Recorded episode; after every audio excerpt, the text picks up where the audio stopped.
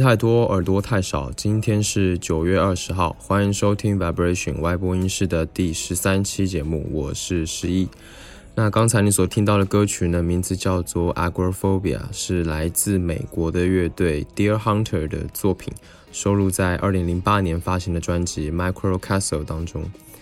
那有在关注独立摇滚音乐的人呢，对这一支乐队肯定是比较熟悉的。而这支乐队呢，正是今天我们要聊的音乐厂牌 Four AD 旗下的一员。这期的内容呢，真的非常的丰富，我会结合 Four AD 旗下的一些代表性乐队，来聊一聊 Four AD 的发展历史，以及 Four AD 的音乐风格，还有它的厂牌特色。不过呢，先别急啊，在聊 Four AD 之前呢，要先来聊一聊什么是音乐厂牌。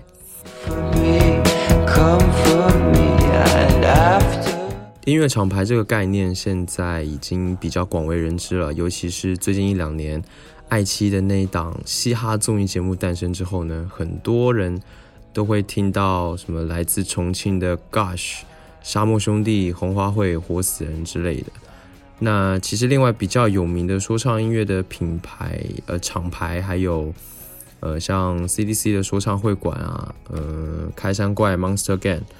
还有台湾的本色跟蛋堡之前待的颜色，总之呢，上面这一些呢都可以算是听中文 hip hop 的人都耳熟能详的音乐厂牌了。那音乐厂牌到底是什么呢？音乐厂牌的英文叫做 record label，这个术语呢其实是最早源自于呃很早期的黑胶唱片，它中心会有一个圆形的标签，然后呢这个标签上面都会。非常显著的印刷着生产商的名称或者是其他的一些信息，所以呢，音乐厂牌如果用比较抽象的话来讲，大概就是指那些与音乐唱片或者是音乐录像带营销相关的品牌或者商标。然后呢，呃，另外呢，我在百度上搜了一下，我发现百度对音乐厂牌的解释是把它解释为。指音乐专辑的出版公司，现在主要用来指摇滚或者独立音乐、地下音乐领域的在用的。那这个解释不能说它错，但其实也不能算作对。其实音乐厂牌呢，它不只是一个公司，它也不是一个工厂，它更大更深的含义是在“牌”这个字。所以呢，我会更倾向于认为。呃，音乐厂牌它实际上是一个品牌，是一种代表了某种美学的一系列音乐作品的呃高度抽象的符号。那例如呢，你一听到某一个 rapper 他来自颜色，那你大概就能够知道这个 rapper 很可能是唱 jazz、hip hop 之类的音乐。所以说，就是呃，音乐厂牌它代表的是一个系列的音乐类型，它会有一个非常强的、非常浓厚的一个独有的特色在里面。所以，如果我们能够嗯去了解一下音乐厂牌，去知道一些不同的音乐厂牌，他们各自有什么特色，对于我们听音乐的人来说，也是一件非常重要的事情。那这些音乐厂牌，它一般都干些什么事情呢？音乐厂牌它通常会负责协调唱片的录音，或者是音乐录像带版权作品的制作、生产、发布。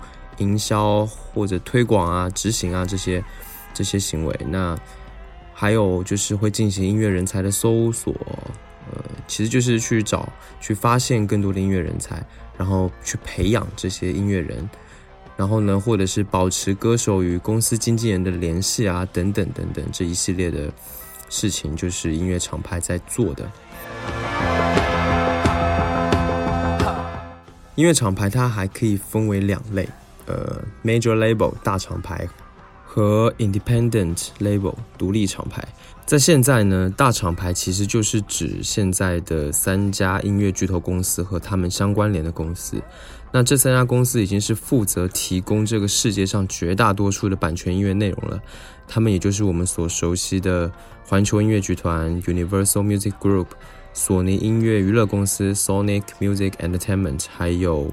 华纳音乐集团 （Warner Music Group），那在这三家巨头公司的旗下呢，另外还会有很多他们的自由自由厂牌，包括他们直接创建的，或者是他们对外投资的等等。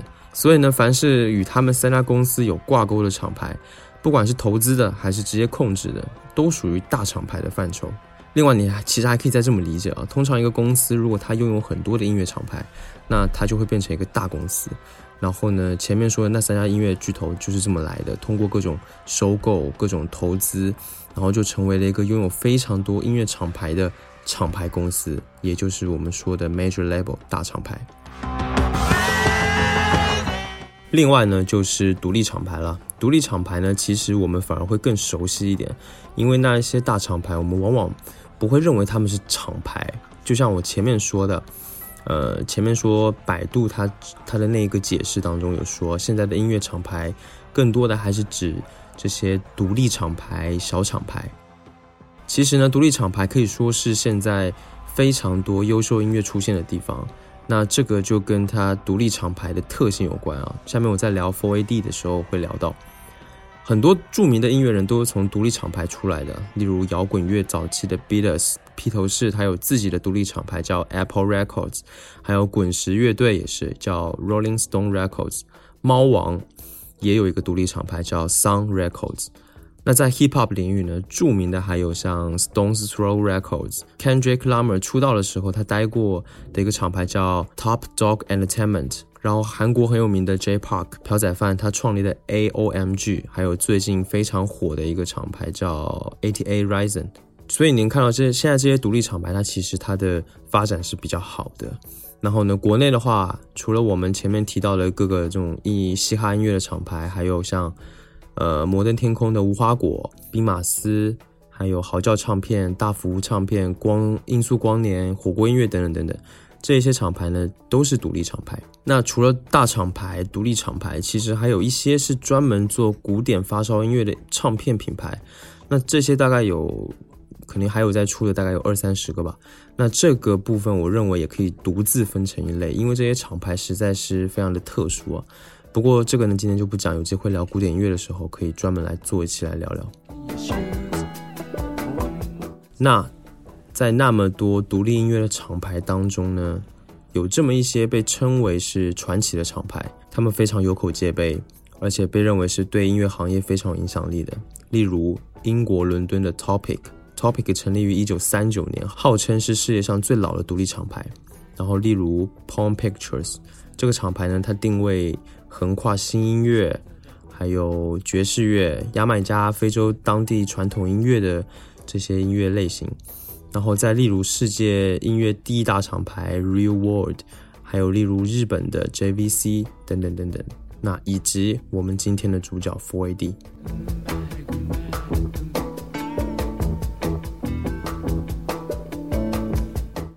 OK，前面讲了那么多，终于来到了。今天的主角 Four AD，我会特意来聊一聊 Four AD 的原因呢。一方面是因为我个人真的非常喜欢 Four AD 这个厂牌所出品的音乐，另外就是 Four AD 对于独立音乐的发展历史而言，其实是有着比较特别的意义的。那它旗下呢有非常多在独立音乐界里非常独特，甚至可以说是对音乐类型有着开创性意义的艺人，例如 Bauhaus、呃 Pixies、Lush、Dead Can Dance 等等等等，有非常多的艺人。那 Four AD 呢，它成立于一九八零年，由 Evil Walls Russell 和 Peter Kent 两个人一起成立的。后来呢，Peter Kent 他在一九八一年的时候就离开了，然后自立了一个品牌，Four AD 呢就成为了由 Evil 他自己建立的厂牌。那 Four AD 成立至今已经有三十九年的时间了，马上就四十年了。现在呢是唱片公司 Beggars Banquet 旗下的一个厂牌。那其实呢，最早 Four AD 它还不叫 Four AD，而是叫做 Axis。呃，Evil 和 Peter Kent 最早是在 Beggars Banquet 开的一间唱片店里工作。那他们俩呢，当时受到了英国当时很流行的 Post Punk 音乐的影响，所以他就向公司借了两千英镑，然后又开了一家小型的唱片公司，就叫做 Axis。而且在一九八零年的第一个礼拜就出品了四张单曲。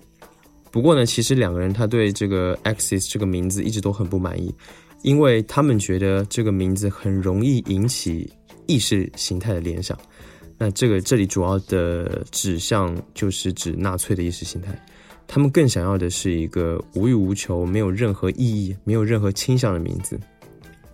而且没有多久呢，他们就发现啊，Axis 这个名字早就已经被一家美国的公司用了，所以呢，刚好呢就把名字改一下。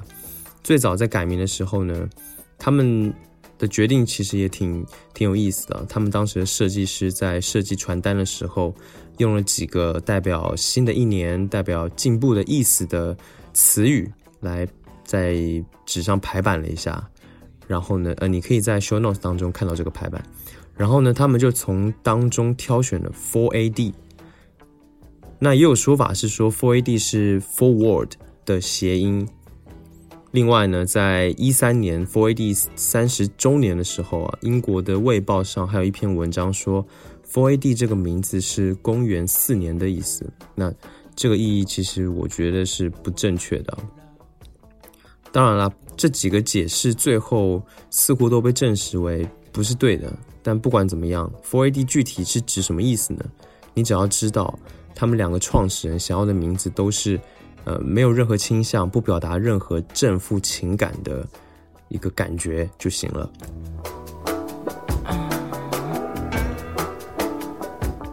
其实呢，从 Four AD 这个名字的由来，你就能够知道这个厂牌它所要表达的精神或者理念，是一种非常前卫的一种不在乎的这种感觉。那这一点呢，当然就反映在他们所出品的音乐了。那他们的音乐呢，大概经过了这么几个阶段：八零年代初期的时候是阴暗粗糙的哥特摇滚，或者是后朋克啊，还有一些 hardcore 的东西。那中期呢，就是以低调唯美的音乐为主，例如新世纪音乐。然后呢，就是充满活力的 fusion guitar noise 和一些呃舞曲音乐。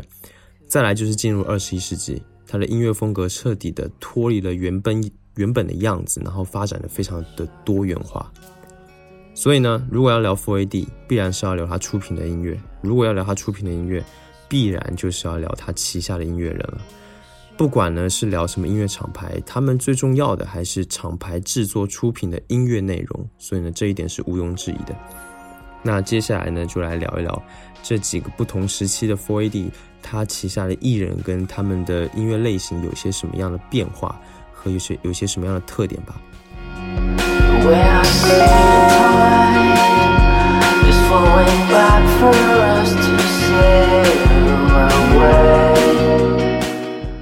OK，前面说 Four AD 在创立的初始，他就出品了四张单曲呢。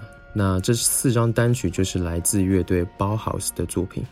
这四张单曲呢，大概就可以算是哥特摇滚了。然后这也是 Four AD 最早开拓的一种音乐风格。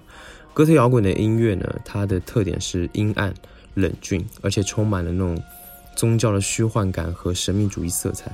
Bauhaus 就是这种风格的代表乐队。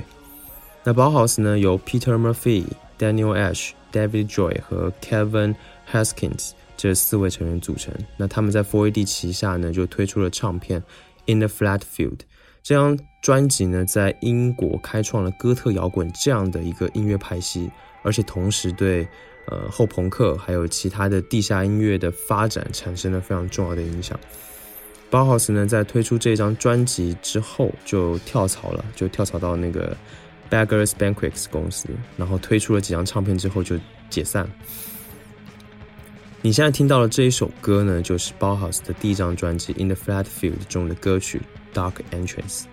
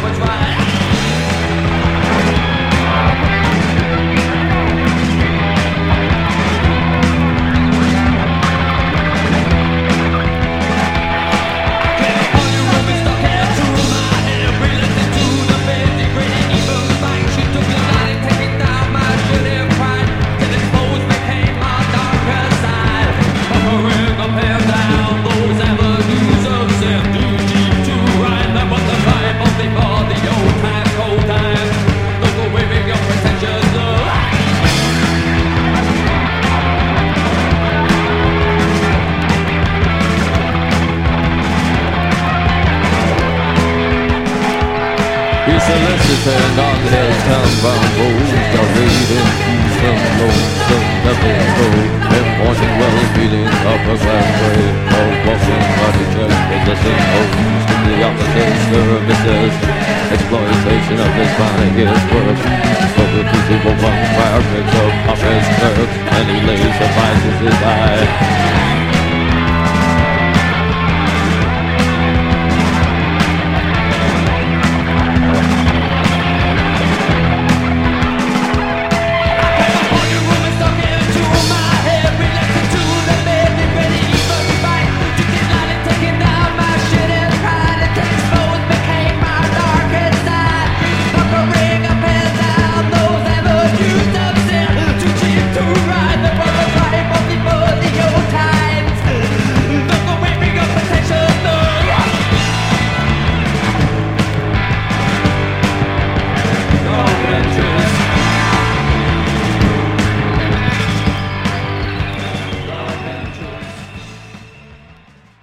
除了哥特音乐呢，后朋克音乐也是 Four AD 早期在主推的音乐。Four AD 的旗下呢，早期的乐队像 The Birthday Party 和 Pixies 就是这样子风格的代表。那 The Birthday Party 啊，先来说一下这个乐队啊，它是 Four AD 发掘的一支澳洲的地下乐队，由 Nick Cave、呃 Roland Howard 和 Mick Harvey 这。还有另外两名我不记得名字了，也查不到那个名字。反正就是由五位成员来组成的。在一九八一年呢，The Birthday Party 在 Four AD 旗下推出了第一张专辑唱片，叫《Prayers on Fire》。这张专辑呢，就给人一种非常激烈、非常孤独，但是很骄傲的那种感觉。他们的演唱呢，非常的粗野、神秘，呃，吉他的处理非常的狂乱，而且非常夸张。那一般来说，我们会认为这个 The Birthday Party 这支乐队是后朋克的分支类型，叫 Hardcore Punk 的主要代表。后来呢，The Birthday Party 它改组为 Bad Seeds 乐队，后来的发展也就没有也没有比较好吧。那你现在听到的这首歌呢，是他们的专辑 Prayers on Fire 的 Blunder Town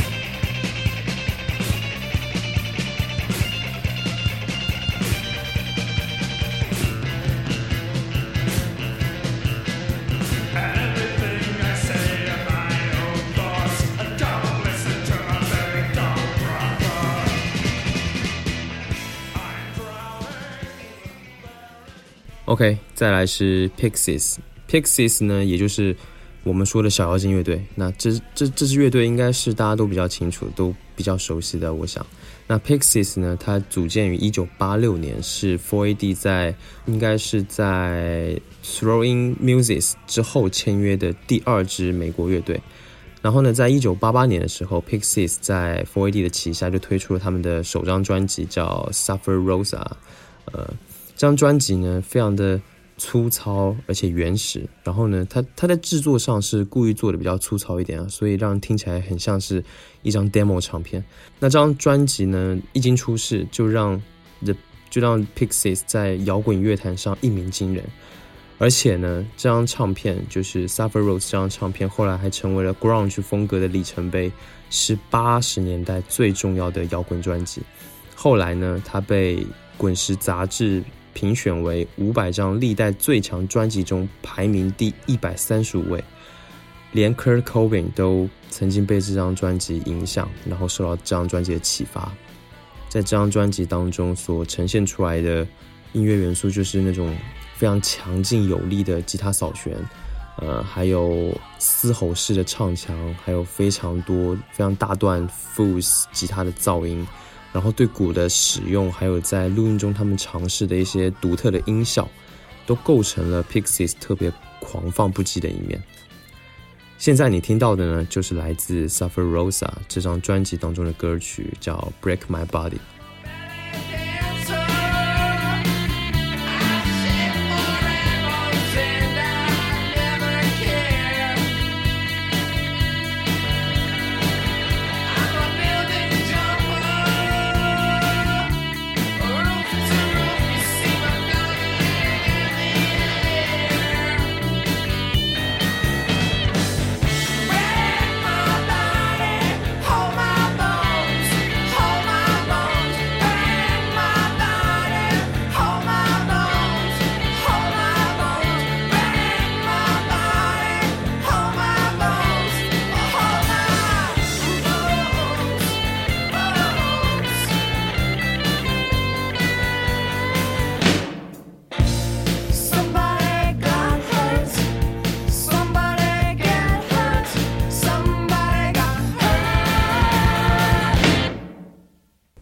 那在一九九零年以后呢，Pixies 的风格就开始转向了比较软性的 fusion guitar noise，也就是有一个词是这么说的，就是叫做综合吉他噪音。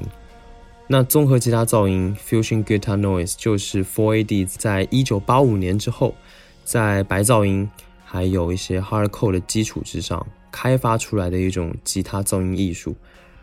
然后呢，fusion guitar noise 它又衍生出了像 Guitar Dominance、前进吉他、Noise Pop、嗯、噪音流行音乐等等其他的分支风格。那 Fusion Guitar Noise 它给人的感觉呢，是一种比较柔和、比较甜腻的风格。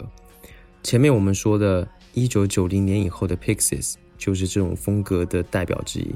另外还有像 Throwing Muses、Lush、Breeders，还有 Pale Sense 等等这些乐队，也是这种。风格当中比较具有代表性的乐队，那在这里呢，我要我想要特别说的是 Lush 这支乐队。Lush 呢，它是在一九八九年签约 Four AD 的，然后在一九八九年先推出了 EP Scar，然后一九九零年呢就推出了首张专辑 Gala，在九二年呢又发行了专辑叫 Spoky。那这几张专辑呢都是非常棒的专辑，我听了之后都很喜欢。Lush 它也被认为是。Noise Pop 噪音流行乐的代表，你现在听到的就是专辑《Gala》中的《Sweetness and Light》。